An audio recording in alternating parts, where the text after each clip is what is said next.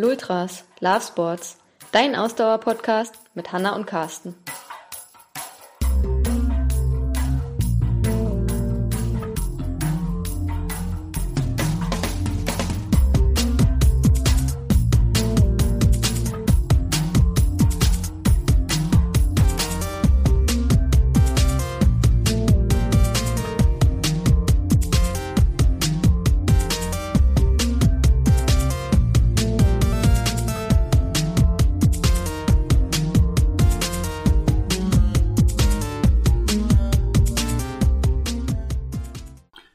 Willkommen zu unserem heutigen Podcast bei den Lultras.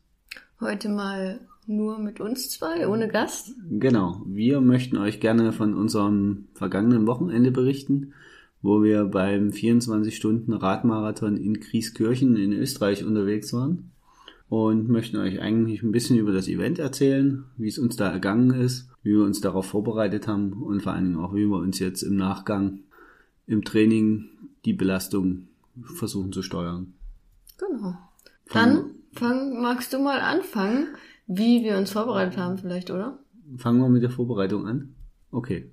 Äh, wie bereitet man sich auf ein 24-Stunden-Radrennen vor, bei dem wir beide in, in einem Team unterwegs waren?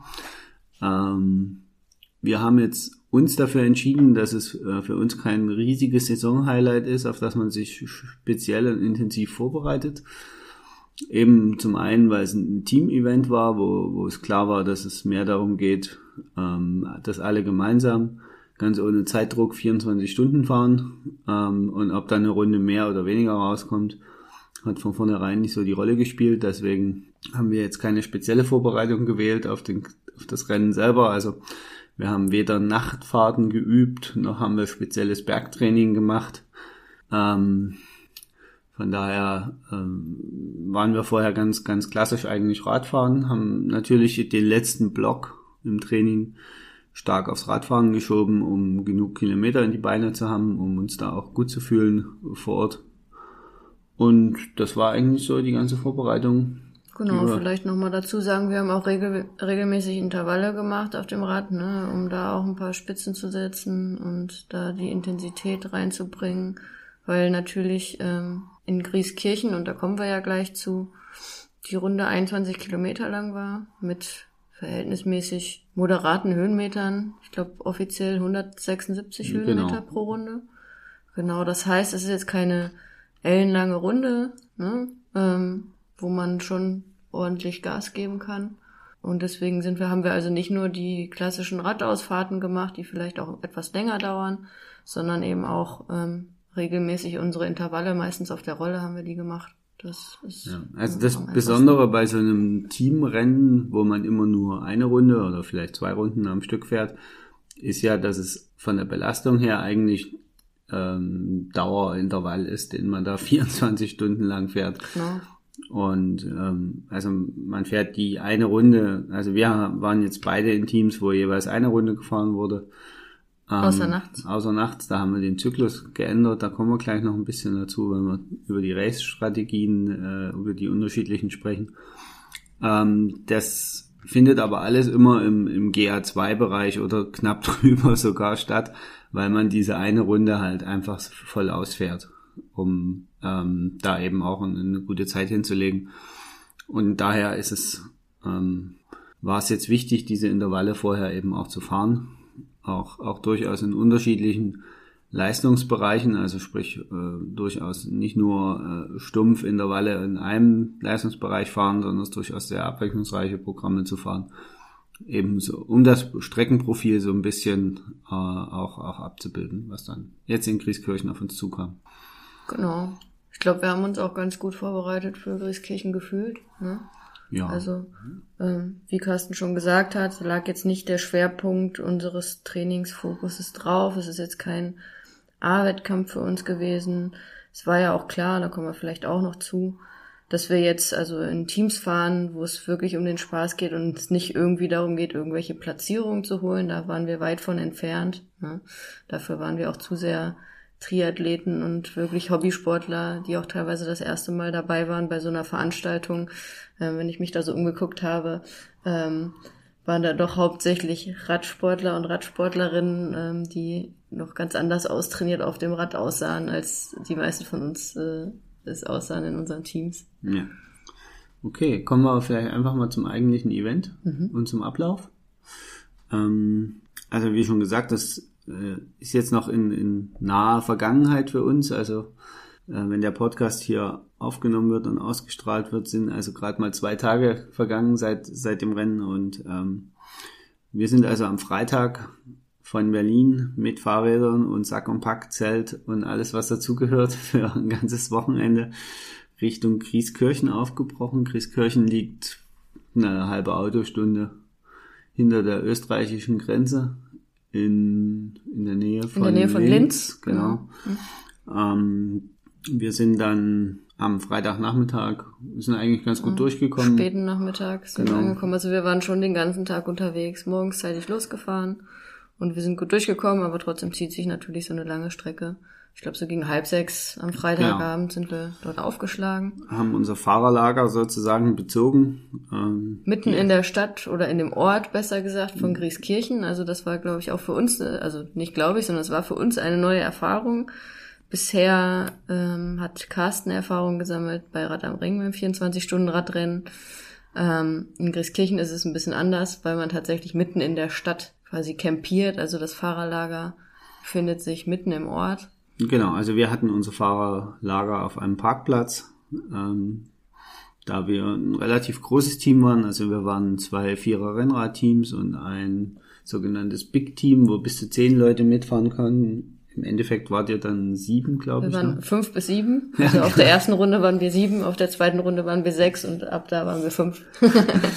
Und ähm, genau, also wir waren eine relativ große Gruppe und deswegen hatten wir auch äh, entsprechend größeren Platz zugewiesen bekommen, wo wir unser Fahrerlager aufbauen konnten, wo wir ein paar Pavillons hinstellen konnten und unsere Zelte aufschlagen konnten. Ähm, dann haben wir Freitagabend eigentlich nur noch einen entspannten gemacht. Wir, ach nee, Quatsch, wir sind am Freitagabend nochmal die Runde abgefahren, weil wir die Strecke ja gar nicht kannten. Genau, wir hatten uns gedacht, das ist eine gute Idee. Ne? Wie schon erwähnt, es ist jetzt keine Strecke, die ewig lang ist, wo man irgendwie eine krasse Belastung hat. Deswegen hat man gesagt, lass uns doch einfach die Strecke, wenn wir die Zeit haben, am Freitag nochmal abfahren. Dann haben wir schon eine Idee von der Runde. Auch für mich war das, glaube ich, ganz wichtig. Ich bin ja auch noch sehr unerfahren, wenn es um Radveranstaltungen äh, und Radrennen geht, dass ich irgendwie wusste, okay, ich weiß ungefähr, wie die Runde aussieht. Ich habe ein gutes Gefühl für den nächsten Tag, wenn es losgeht. Ähm, und das war, glaube ich, auch eine gute Idee. Ne? Wir sind ganz entspannt die Runde gefahren und so Es kannten wir den Kurs ein bisschen. Genau, es war eigentlich perfekt, um auch die Beine nochmal zu lockern. Genau, Eben- nach der langen Autofahrt, ne, um auch ein bisschen wieder in Schwung zu kommen. Eben weil diese Runde auch nicht so anspruchsvoll ist, dass sie einen dann gleich die Kräfte raubt. Also bei Rad am Ring, wer die Nordschleife kennt, würde ich das nicht unbedingt machen, weil dort einfach die Steigungen so krass sind, dass es jede Runde auch sehr zehrt. Ähm, und man auch mal locker, wenn man sie locker fährt, also selbst wenn man sie locker fahren würde oder lockerer fahren würde, falls das dort überhaupt geht, äh, wäre man dann auch mal schnell zwei Stunden für die Runde unterwegs. Also dort kann man durchaus eine längere Zeit verbringen. Und deswegen äh, würde ich das dort nicht unbedingt machen, aber in Grieskirchen bot sich das eben an, weil die Runde äh, ganz gut ist. Außerdem hatte es noch einen anderen Effekt. Und zwar gab es bei dem Rad für uns, äh, bei dem Rennen für uns die Besonderheit, dass äh, während des Rennens die Strecke nicht komplett gesperrt war. Also es war quasi nur der Innenstadtbereich von Grieskirchen gesperrt. Aber außerhalb von Grieskirchen äh, fand ganz normaler Autoverkehr statt. Zwar hat man den versucht ein bisschen zu regulieren, wenn ich das richtig äh, gesehen habe, indem man äh, bestimmte Strecken zu Einbahnstraßen erklärt hat äh, für die Zeit des Rennens. Aber grundsätzlich konnten dort Autos fahren und deswegen war es auch ganz gut, Freitagabend schon mal auf die Strecke zu gehen und äh, auch zu sehen, okay, wo sind vielleicht gefährliche Kurven, Gefahrenstellen, wo man ein bisschen drauf achten muss, wenn man äh, mit hoher Geschwindigkeit mit dem Rad unterwegs ist. Nicht, dass einen da eine böse Überraschung erwartet. Ja, und für mich auch ganz wichtig, um die Strecke zu kennen und sich nicht zu verfahren. Ne? Weil, also bei Rad am Ring zum Beispiel, da ist man halt auf dieser Rennstrecke und ich glaube, verfahren kann man sich da nicht. nicht Aber dadurch, dass wir eben im Verkehr gefahren sind und Carsten sagte, nur in der Stadt war es abgesperrt, das war weniger als ein Kilometer von den 21 Kilometern. Ja. Ne? Ähm, der Rest war eben im normalen Straßenverkehr. Das heißt, es gab keine Absperrung. So konnte man, hätte man sich schon leicht verfahren können. Ne? Also es war zwar markiert, aber auch mit relativ kleinen Schildern und ähm, es war auch auf der Straße markiert, es war gut markiert. Aber wenn man in seinem Race-Modus ist, dann kann es auch schnell vorkommen, dass man mal eben an der Rechtskurve, wo man abbiegen muss, einfach vorbeischießt und geradeaus fährt, weil wie gesagt, es war nichts abgesperrt. Es ist auch einem unserer Teammitglieder in der Nacht passiert. Äh, der zum Glück, der war so, dass hinter ihm welche gefahren sind und die haben ihm dann noch hinterher gerufen. Rechts, rechts haben sie gerufen. ja. äh, genau, und da ist er einfach kurz an der an dem Schildchen vorbeigefahren und äh, obwohl da ein großer Pfeil auf die Straße gemalt war. Und obwohl er die Runde vorher schon mehrmals gefahren mhm. ist, aber in seinem Tran, sag ich mal, und in seinem Fokus aufs Gas geben, ne, das passiert halt doch schnell. Genau. Und gut, dass jemand hinter ihm war, weil ich weiß nicht, wo der dann nachts hingefahren wäre und wann er gemerkt hätte, dass er vielleicht doch nicht, doch nicht mehr auf der Strecke ist. Genau. Also das, das war so. Deswegen haben wir die Strecke Freitag nochmal abgefahren. Dann haben wir einen chilligen Abend gemacht. Ähm, Gegrillt mit den Teammitgliedern, die schon da genau. waren. Und am Samstag äh, Vormittag haben wir dann die Beine locker hochgelegt, äh, haben noch so ein paar kleinere Besorgungen erlegt und äh, das Fahrerlager fertig aufgebaut. Die letzten Teammitglieder kamen auch erst Samstagmorgen. Und ehe man sich's versah, war es 11.45 Uhr und der das Start Rennen äh, wurde gestartet. Der ja. Start stand an. Ähm, in Grieskirchen gibt's, ich glaube, erst seit diesem Jahr, ne? Also es gibt nicht nur das 24-Stunden-Rennen, sondern auch ein 6-Stunden-Rennen. Genau, also es war wohl zum ersten Mal, also da es für uns generell die erste Teilnahme am Event war, können wir gar nichts zu den Vorjahren sagen, aber wenn wir die Homepage richtig interpretiert haben, dann gab es zum allerersten Mal auch einen 6-Stunden-Bewerb. Quasi, also man kann das als Solo fahren, man kann es im Zweierteam fahren, im Viererteam und im sogenannten Big Team, wo bis zu zehn Leute ich glaub, fahren. Ich glaube sogar dürfen. mehr als zehn Leute. Nee. Dann war das früher mal mehr als zehn Leute, weil ähm, sich hatte hier jemand bei, bei mir gemeldet nach unserer Insta-Story, wo wir gepostet hatten, dass wir im Grieskirchen beim 24-Stunden-Rennen ähm, waren und sie hatte mir geschrieben, sie war vor einigen Jahren dabei halt im Zwölfer-Team. Deswegen, also. Äh, okay. Also es waren jetzt, es gab nur zehn Startnummern für dieses Big Team. Ja, also von daher ist es vielleicht auf zehn Menschen mittlerweile begrenzt. Auf jeden Fall alles, was mehr als vier ist. Genau. Ne? Also Und äh, dies, dieses Big Team gab es jetzt im Sechs-Stunden-Rennen aber nicht. Also im Sechs-Stunden-Rennen konnte ja, man nur Solo. Vierer-Team das Maximum. Genau, Zweier, Vierer und Solo fahren.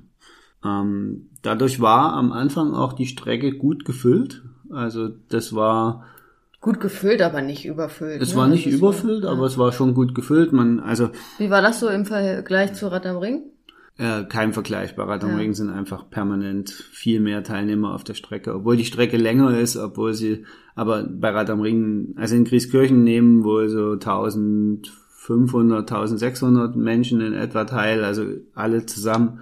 Bei Rad am Ring sind 6000, über 6000 Teilnehmer. Hm. Also das ist, das sollte man auch nicht vergleichen, die beiden Events miteinander. Klar, also, aber um, damit jemand eine Größenordnung hat, der ja. vielleicht schon mal bei Rad am Ring zum Beispiel am Start war, um ja. eine Idee davon zu bekommen, wie groß dieses Event ist.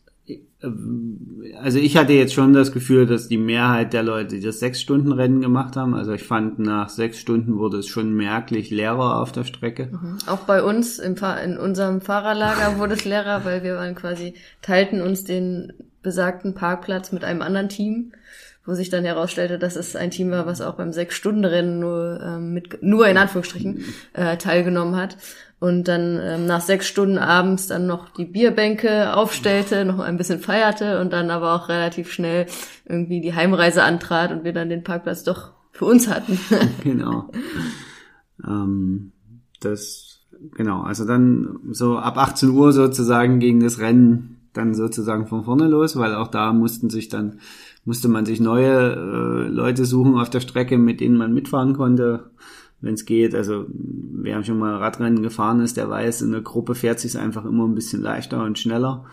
Zumal wir ähm, von der Runde her ist es so, dass das letzte Stück sozusagen sind sieben Kilometer von Bad Schallerbach, nennt sich der Ort, wieder zurück nach Grieskirchen.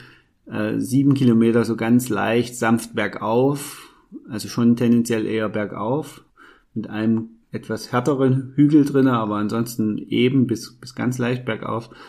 Und den mussten wir halt immer eigentlich 24 Stunden lang im Gegenwind fahren. Ja, was am Abend zuvor noch nicht der Fall war, meiner ja. Meinung nach, als wir die Runde abgefahren sind. Deswegen war ich völlig überrascht, weil ich, also ich meine, gerade mittags war der Gegenwind am stärksten, also auf der ersten Runde die wir gefahren sind, äh, wo ich völlig überrascht war, dass erst auf einmal mir der Wind entgegenpustete. Das war am Abend vorher irgendwie alles relativ entspannt.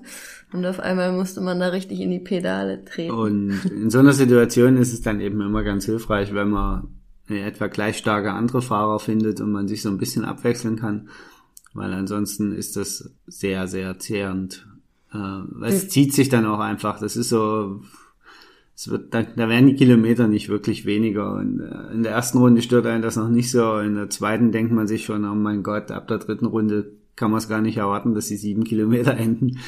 Ähm, und von daher ist es dann immer ganz hilfreich, wenn man sich ähm, mit anderen zusammentut. Das muss natürlich immer funktionieren. Das klappt nicht in jeder Runde, aber im Großen und Ganzen äh, hat man zumindest passagenweise immer wieder Leute gefunden, äh, mit denen man mitfahren konnte. Und das sagst du jetzt. Also bei dir war das so, ja? ja, bei mir war das so, okay. Gut, also ich muss da äh, einhaken und sagen, bei mir war das nicht so. Was vielleicht auch damit zu tun hat, dass ich ähm, jetzt nicht die schnellste Rennradfahrerin bin, ja auch erst seit diesem Jahr wieder ernsthaft Rennrad fahre oder überhaupt Rennrad fahre in den letzten Jahren. Davor bin ich ja gar kein Rennrad gefahren, bin ich ja nur gelaufen.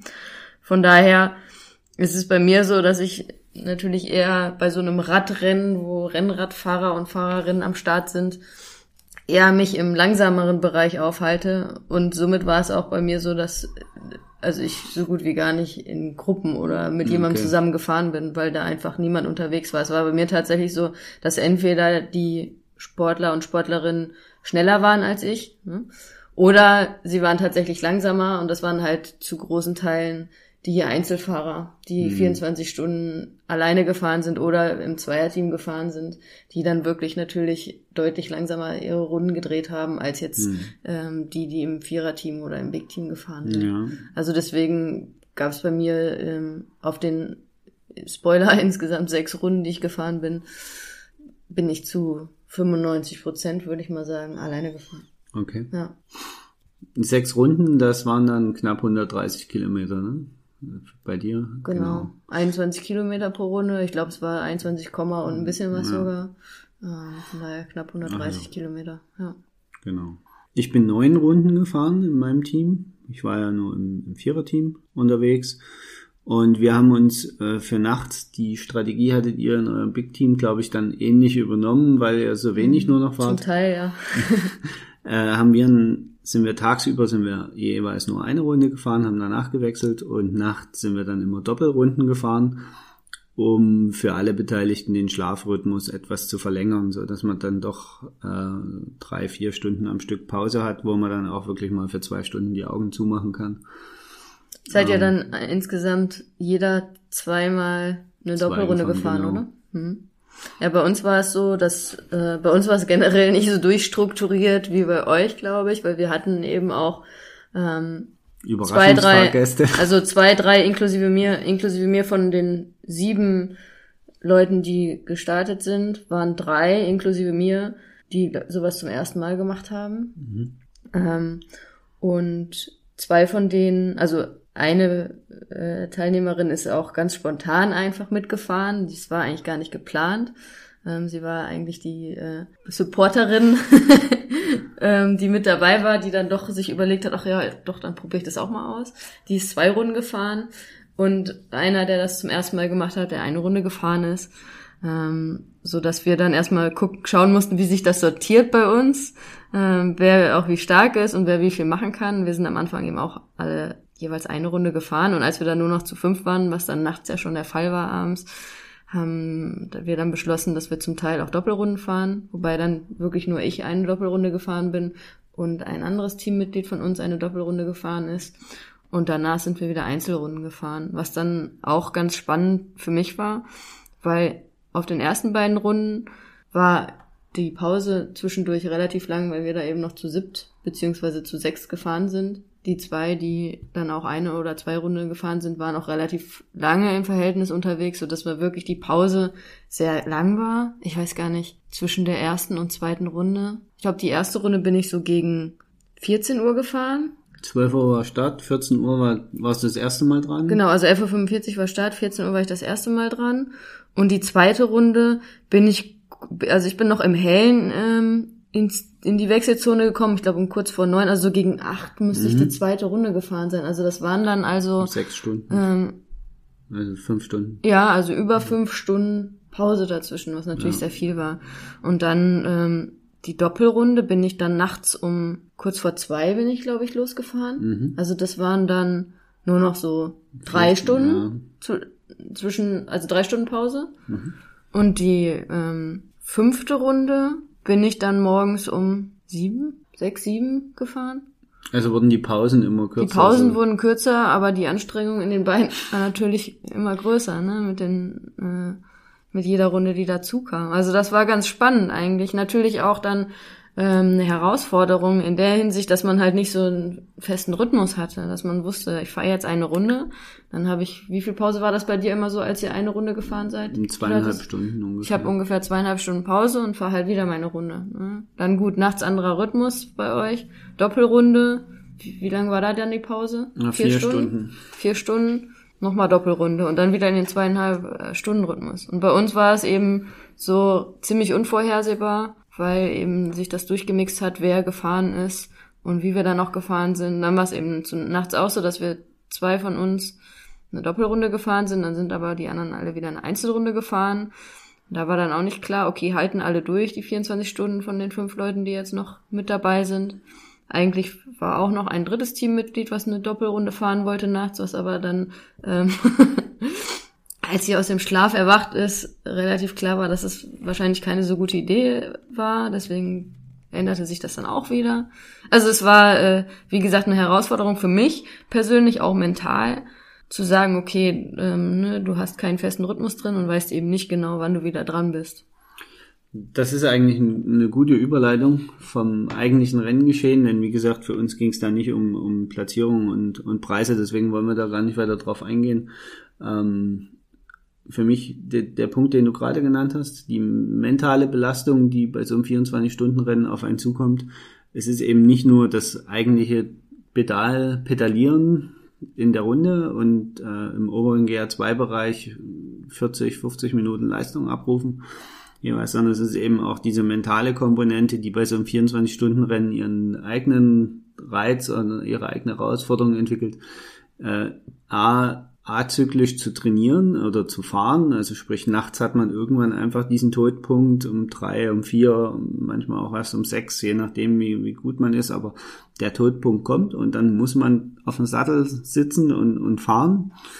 Was ähm, im Team die Besonderheit, also ich finde im Solo kann ich mir das sogar fast noch, also ich kann mir nicht vorstellen, Solo zu fahren, einfach von der Distanz her, aber ich kann mir immer noch vorstellen, dass es für einen Solofahrer einfacher ist, äh, so dieses Mentale zu verarbeiten, während im Team ist es genau, du wachst auf, musst wach werden und musst dann von 0 auf 100 den, den Körper fahren. Das ist einfach diese, diese mentale Herausforderung nachts, dass du aus einem sehr übermüdeten Zustand irgendwann den Körper wirklich hochfahren musst und Leistung abrufen musst. Und zwar möglichst wieder eben GA2 Leistung, Leistungsniveau, was nicht so ganz trivial ist. Also das ist, glaube ich, auch so die Kunst bei so einem Rennen, ne? dass man sagt, okay, wie bei euch das der Fall war, ihr seid dann Doppelrunden nachts gefahren, damit man ein bisschen mehr Zeit hatte, sich auch mal hinzulegen und was zu schlafen. Aber andererseits so die Mischung zu finden, zu sagen, okay, schlafe ich jetzt, lege ich mich jetzt hin, ne? Und wann muss ich dann aufstehen? Ist es wirklich gut, wenn ich mich jetzt hinlege? Weil ne, dann passiert nämlich das. Also mir erging es zum Beispiel so, ich hatte tatsächlich eine Runde, wo es mir richtig eklig ging, also wo es mir auch vorher vor allem richtig eklig ging. Und das war die Runde morgens, die ich dann gefahren bin, morgens um sieben, wo ich mich vorher dann mal tatsächlich mal hingelegt hatte, weil viel Schlaf habe ich nicht bekommen, aber nach meiner Doppelrunde, da habe ich dann so anderthalb Stunden, glaube ich, geschlafen irgendwann und vor der Morgenrunde und bin aufgewacht und mir ging es richtig schlecht. Ne? Also mir war übel und äh, ich fühlte mich einfach richtig schlecht, weil du bist ja dann doch wieder aus dem Schlaf rausgerissen, wo du eigentlich noch viel mehr vom brauchst, wo dein Körper eigentlich nach mehr Schlaf verlangt. Und dann stehst du aber wieder auf und sagst, nee, so, jetzt geht's aber weiter. Und ich glaube, das war so, dass mein Körper da reagiert hat und gesagt hat, hey, was soll denn das jetzt? Also entweder du gibst mir jetzt den Schlaf, den ich brauche, Ne? Aber jetzt hier, jetzt auf einmal willst du jetzt hier wieder hochfahren. Ne? Also das ist, glaube ich, also auch ein interessantes Thema bei Ultraläufern, die richtig lange unterwegs sind, wo es auch durch die Nacht geht. Da gibt's ja auch 24 Stunden Rennen. Ne? Wie die das machen, finde ich auch spannend. Also ich weiß nicht, das habe ich da jetzt nicht beobachtet, wie das bei den Einzelfahrern ist, ob die sich zwischendurch dann auch hinlegen oder ob die wirklich die 24 Stunden durchgehend fahren, mit Pausen natürlich zwischendurch, wo sie sich versorgen und vielleicht auch kurz ausruhen. Aber ob die wirklich schlafen, weiß ich gar nicht. Also die Sieger auf jeden Fall nicht, nee. weil die fahren so viele Runden. Ich hoffe, dass sie nicht dann auch noch zwischendurch geschlafen haben, weil dann wäre es ähm, noch krasser. Tatsächlich kann man das an den Rundenzeiten ablesen. Ich hatte mir die vom letzten Jahr mal angeguckt und ich nehme an, dieses Jahr war es ähnlich, weil die, die gesamtgefahrenen Kilometer ähnlich waren. Also tatsächlich hatte das, der Sieger letztes Jahr zwei 30 Minuten Pausen drinne die sieht man halt daran, dass die Runde plötzlich statt 40 Minuten eine Stunde 10 ah, ja, ging. klar, da wird ja einfach durchgetrackt genau. sozusagen. Ähm, da okay, das heißt dann wahrscheinlich 30 Minuten in Ruhe mal was gegessen, auch mal was Richtiges gegessen Vielleicht wahrscheinlich. Auch Klamotten ne? gewechselt, Toilette. Klamotten gewechselt, auch sich einfach mal zurückgelehnt, ein bisschen genau. ausgeruht und dann Portion Nudeln gegessen und äh, dann ist eine halbe Stunde ja auch schnell rum. Ja, also, also genau, also das hätte ich mir jetzt auch so gedacht, weil wenn die sich zwischendurch mal schlafen legen würden und dann, also das, ja, das killt dich. Ja. Ne? Und so war, ging, es mir da halt auch so ein bisschen dann. Es, äh, es gibt aber durchaus auch welche, die das nicht ganz so ambitioniert sehen, sondern für die das 24-Stunden-Rennen als solches eher ein 21-Stunden- oder 20-Stunden-Rennen ist. Da ist ja auch jedem selbst Stunden, überlassen, genau. ob er jetzt wirklich 24 Stunden durchfährt oder sagt, nee, ich fahr also zehn Stunden nur, oder 20 nur um das nochmal einzuordnen, auch 19 Stunden Radfahren ist noch eine ordentliche Leistung. Also wenn da einer fünf ja, Stunden unfassbar. Pause macht.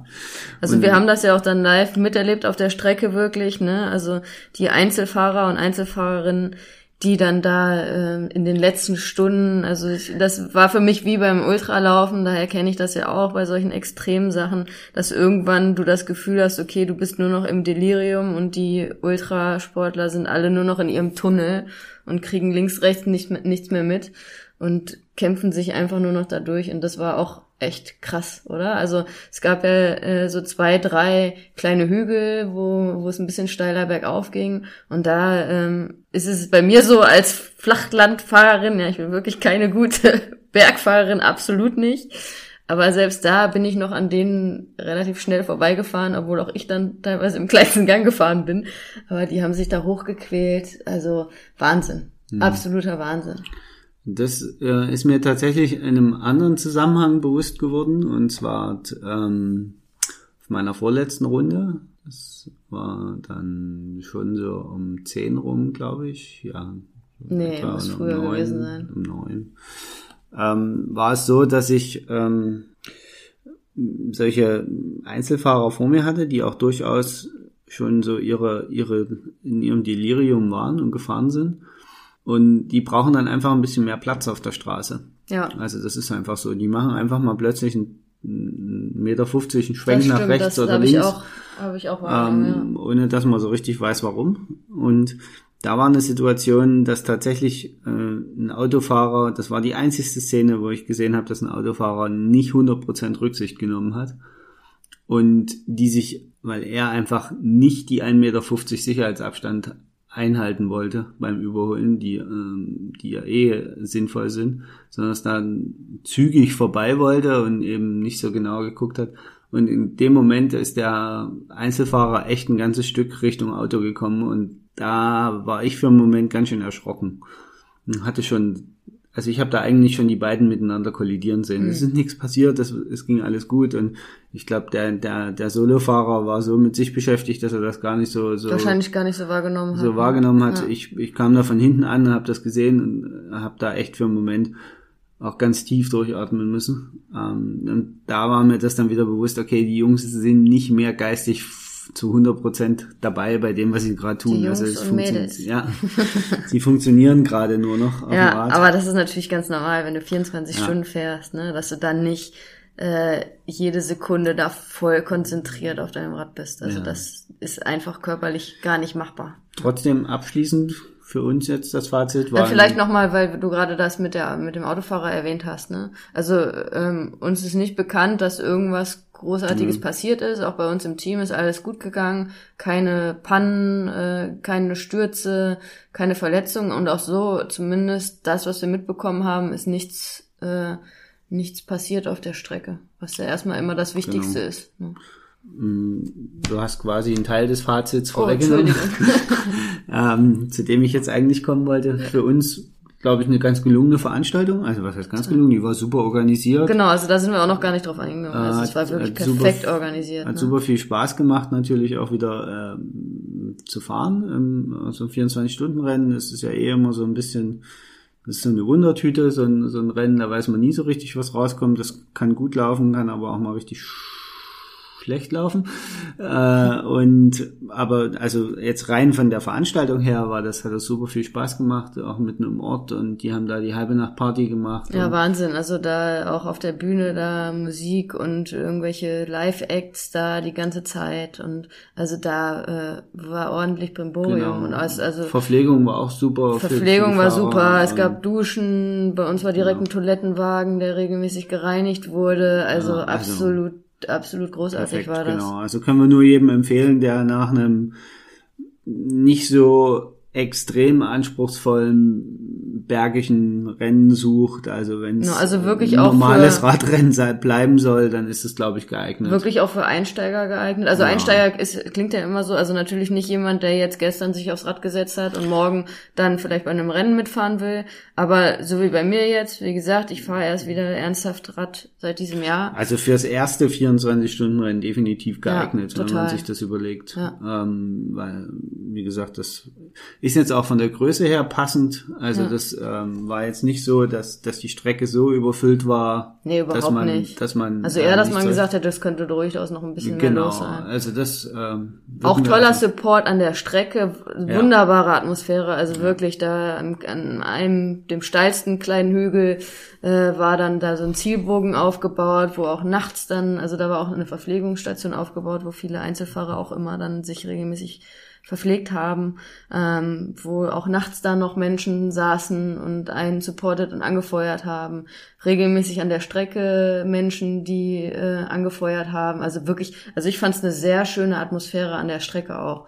Dann waren natürlich für die Einzelfahrer auch teilweise mhm. an der mhm. Strecke dann Leute, die da ihr Zelt oder ihren Campingwagen aufgeschlagen haben. Das war auch ganz spannend zu beobachten, die dann da 24 Stunden Support geleistet haben für ihre Fahrer und Fahrerinnen. Also es war wirklich nicht so, dass man 21 Kilometer einfach nur da stur, stupide seine Runde gedreht hat, sondern es war eine tolle Atmosphäre ja. an der Strecke. Das hat mir persönlich auch sehr gut also gefallen. Also wir würden das Event so uneingeschränkt weiterempfehlen. Ja, also ich würde auch wiederkommen. Also das äh, hat durchaus Spaß gemacht.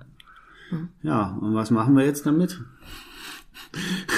mit der Erfahrung, oder? Nein, mit dem äh, Trainingseffekt, den äh, unsere Trainingssysteme dazu angezeigt haben. Also, worauf ich äh, jetzt noch ein bisschen eingehen möchte, ist, äh, wie steuert man das hinterher aus, das Ganze, weil wir hatten ja am Anfang gesagt, es ging nicht, es war kein A-Wettkampf für uns, das heißt, es ist jetzt mehr oder weniger ein Teil eines Trainingsblocks gewesen und jetzt müssen wir halt irgendwie mit dieser Belastung, die wir vorher nicht einschätzen können, umgehen in unserem Training. Mm, wir setzen ja für uns selber und auch für unsere Athletinnen und Athleten die, die Trainingssoftware Trainingspeaks ein, um Trainings zu planen und natürlich auch um das Training zu steuern. Und äh, achten dort oder haben eine der Steuergrößen, auf die wir da achten, ist natürlich dieser äh, Trainingsstressscore, der sich eben bei jeder Runde aus den, aus den gefahrenen Kilometern der Zeit und bei uns dem, dem Wattmesssystem ergibt. Und Kannst du das nochmal kurz ein bisschen erläutern für diejenigen, die keine Ahnung haben mit Trainings, äh, Stresscore, was, also kannst du das genau, nochmal genauer erklären? Normalerweise, genau, normalerweise steuert man sein Training ja über Zeit über, oder über Umfang. Also man sagt entweder ich gehe jetzt eine Stunde laufen oder ich gehe jetzt ähm? Zehn Kilometer 10 laufen? Kilometer laufen. Und der Trainingsstresscore berücksichtigt auch noch, wie schnell ich die 10 Kilometer zurückgelegt habe. Also der berücksichtigt auch noch die Intensität, in der ich trainiert habe und gibt darüber eine genauere Aussage, wie belastend ein Training für mich tatsächlich war. Okay, also der Trainingsstresscore zeigt dir in einer Zahl an, wie stark die Belastung von der Einheit war. Genau. Ja. Und, das ist natürlich auch was, was wir jetzt in Grieskirchen mit unseren Runden äh, gemacht haben, dass wir da für jede Runde einen Trainings-Stress-Score ähm, beko- bekommen haben, der uns jetzt auch im Nachhinein anzeigt, okay, wie erschöpft ist unser Körper wirklich. Genau. Und ähm, dann kann man je nach Literatur und ähm, das ist dann Philosophie. Philosophie, äh, kann man dann eben äh, schauen.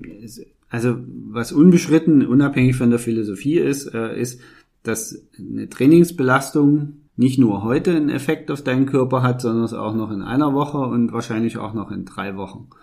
So, und je nachdem, welchen wissenschaftlichen Philosophie man folgt, da kommt es dann eben darauf an, wie stark ist dieser Einfluss im Laufe der Zeit auf deinen Körper. Und in dem Falle jetzt bei uns ist es so, dass man sagt, ungefähr 40 Tage lang ist der direkte muskuläre Einfluss ähm, spürbar für eine Trainingseinheit. Von jetzt dem Rennen in Grieskirchen. Von jeder Trainingseinheit. Immer Ah, jede Trainingseinheit Mhm. geht 40 Tage in die Zukunft sozusagen, wird die dich begleiten. Mhm. Und erst danach ist die muskulär komplett verarbeitet. Das ist so der Ansatz. Und je nach Belastung, die du hast, ist das eben unterschiedlich stark, wie lange dich, äh, wie intensiv das dich noch äh, verfolgt, sozusagen im Training. Und jetzt mit Grieskirchen hatten wir ja zum einen das Problem, dass wir äh, vorher nicht vorhersagen konnten, wie hoch wird unser Trainingsstresskurs sein am Ende, weil wir nicht wussten, wie viele Runden müssen wir fahren, wie schnell fahren wir, wie anspruchsvoll ist dieses Profil tatsächlich. Das war das eine Problem, was wir hatten. Das heißt, wir konnten eigentlich nicht vorplanen für die Zeit danach. Und das zweite ist natürlich, ähm, es gibt eben nicht nur den Trainingsstresscore, auf den man sich äh, verlassen kann. Also der ist ein sehr gutes wissenschaftliches Hilfsmittel, um sich äh, durch den Alltag zu bewegen, der Trainingssteuerung. Aber es gibt natürlich auch noch das körperliche Gefühl. Weil was der Trainingsstressscore zum Beispiel nicht abbildet, ist, wenn man jetzt sag mal eine gereizte Achillessehne hätte oder ein bisschen Knieprobleme oder ein Rückenproblem hat oder man, tut, man hat Probleme mit den Handgelenken beim Radfahren oder so, also durch eine falsche Sitzposition zum Beispiel, das bildet dieser Trainingsstressscore ja alles nicht ab. Also es gibt eben noch diese menschliche Komponente, die man unbedingt beherrschen muss. Und die mentale Komponente. Genau. Die bildet der Trainingsscore natürlich auch nicht ab. Ja, Also das ist eine reine physische Betrachtung, äh, basierend auf, auf wissenschaftlichen Daten. Und das ist natürlich äh, gerade im, im, im Ausdauersport immer nur die, die halbe Steuerungsgröße. Vielleicht macht es auch 70, 80 Prozent aus, Sehr individuell. aber es gibt auf jeden Fall noch eine andere Seite und die darf man auch nicht äh, unberücksichtigt lassen. Äh, Für uns jetzt können wir sagen, okay, äh, mental fühlen wir uns fit. Äh, mental war das jetzt nicht so, dass wir da jetzt eine große Pause brauchen, um, um den Akku wieder aufzuladen. Ähm, wir können uns tatsächlich jetzt relativ auf den Trainingsstresscore konzentrieren und basierend auf dem eben die Belastung in den nächsten Wochen zu steuern. Wir hatten jetzt beide auch eben keine körperlichen Gebrechen, sag ich mal, danach. Genau. Also wir sind, also klar, hat man ein bisschen müde Beine jetzt gehabt. Oder immer noch. Aber das Aber ist genau wir haben die keine- Ausbildung vom Trainingsstresscore. Genau, aber wir haben keine muskulären Probleme oder dass es irgendwie hier zwickt oder da zwickt. Also da ähm, ist bei uns jetzt gar nichts. Gar Genau. nichts da. Deswegen haben wir auch ähm, jetzt im Nachgang entschieden, dass wir eben für die weitere Planung jetzt natürlich diesen Trainingsstresscore berücksichtigen. Der findet sich jetzt dadurch wieder, dass wir äh, in den nächsten Tagen etwas ähm, nicht ganz so intensiv trainieren, auf jeden Fall. Etwas Also ruhiger. eher- also wir haben jetzt auch einen Tag komplett Pause gemacht, ne? Also äh, an dem wir gar nichts gemacht haben, jetzt na, unmittelbar nach dem Rennen. Genau. Wir werden die nächsten Tage eben auch nicht so belastungsintensiv ruhig, trainieren. ruhig wieder einsteigen. Genau. Und dann zum Ende der Woche hin werden wir dann auch wieder die Einheiten ein bisschen verlängern, so dass wir am, ähm, am Ende der Woche quasi wieder das Training Step by Step hochfahren, äh, bis wir wieder ein Niveau erreicht haben für die nächste Woche, auf, auf dem wir dann äh, in etwa weiter trainieren wollen. Genau, auch bei dieser Planung gilt halt für uns auch, ähm, ständig kontrollieren, wie sieht's aus, ähm, wie sieht der Training Stress Score jetzt aus, also dass wir auch da ähm, nicht nur blind planen, sondern auch da immer das im Auge behalten und in uns selbst reinhören und schauen, okay, sind wir jetzt wirklich schon in der Lage, das Training wieder relativ zeitnah hochzufahren oder müssen wir das Ganze doch noch ähm, ein bisschen ruhiger angehen? Also das ist ja auch die Kunst. Ähm, einen Trainingsplan zu schreiben ist ja kein Hexenwerk. Das muss man ja einfach mal so sagen. Das, das kann eigentlich jeder. Und das, das kann man, da gibt's ja auch genug kostenlose Pläne für alle möglichen Events. Einen Trainingsplan zu schreiben, ähm, der ein gewisses Ziel erfüllt, wenn physisch alles wunderbar läuft, äh, das ist jetzt keine Rocket Science. Das muss man einfach mal so ganz deutlich sagen. Die Kunst liegt darin, Training zu steuern. Und individuell Training zu steuern. Genau. Das an- ist ja eben das. anzupassen, zu Jeder, jeder Mensch tickt anders, jeder Körper funktioniert anders. Und klar gibt's äh, jetzt diese Standardpläne, die man irgendwie im Internet sich herunterladen kann oder die es in irgendwelchen Büchern gibt. Aber ähm, dass jetzt der Plan X, ähm, der für Hans Willi funktioniert hat, ähm, für dich funktioniert, ist halt äh, völliger Schwachsinn. Ne? Also das kann sein, das kann aber auch überhaupt nicht das Richtige für dich sein. Genau. Das, das ist auch, glaube ich, ähm, die Kernbotschaft, die wir immer versuchen zu vermitteln den Leuten, die, die sich an uns wenden und auch Fragen haben. Es ist, ähm, wenn man dann manchmal gefragt wird, ja, warum kostet das bei euch Geld und bei anderen kriege ich das umsonst, muss man einfach so sagen, ja, weil es bei uns eben auf, auf dich zugeschnitten ist und Genau. auf deinen Körper passt und eben nicht für 10.000 Menschen gedacht ist. Genau. Und wenn das so wäre, dann bräuchte es ja auch keine äh, Coaches und keine Trainer, die jemanden individuell betreuen. Ne? Wenn einfach da standardmäßig irgendwelche Geschichten, irgendwelche Pläne für jeden passen würden, dann müssten wir unseren Job ja nicht machen. Genau.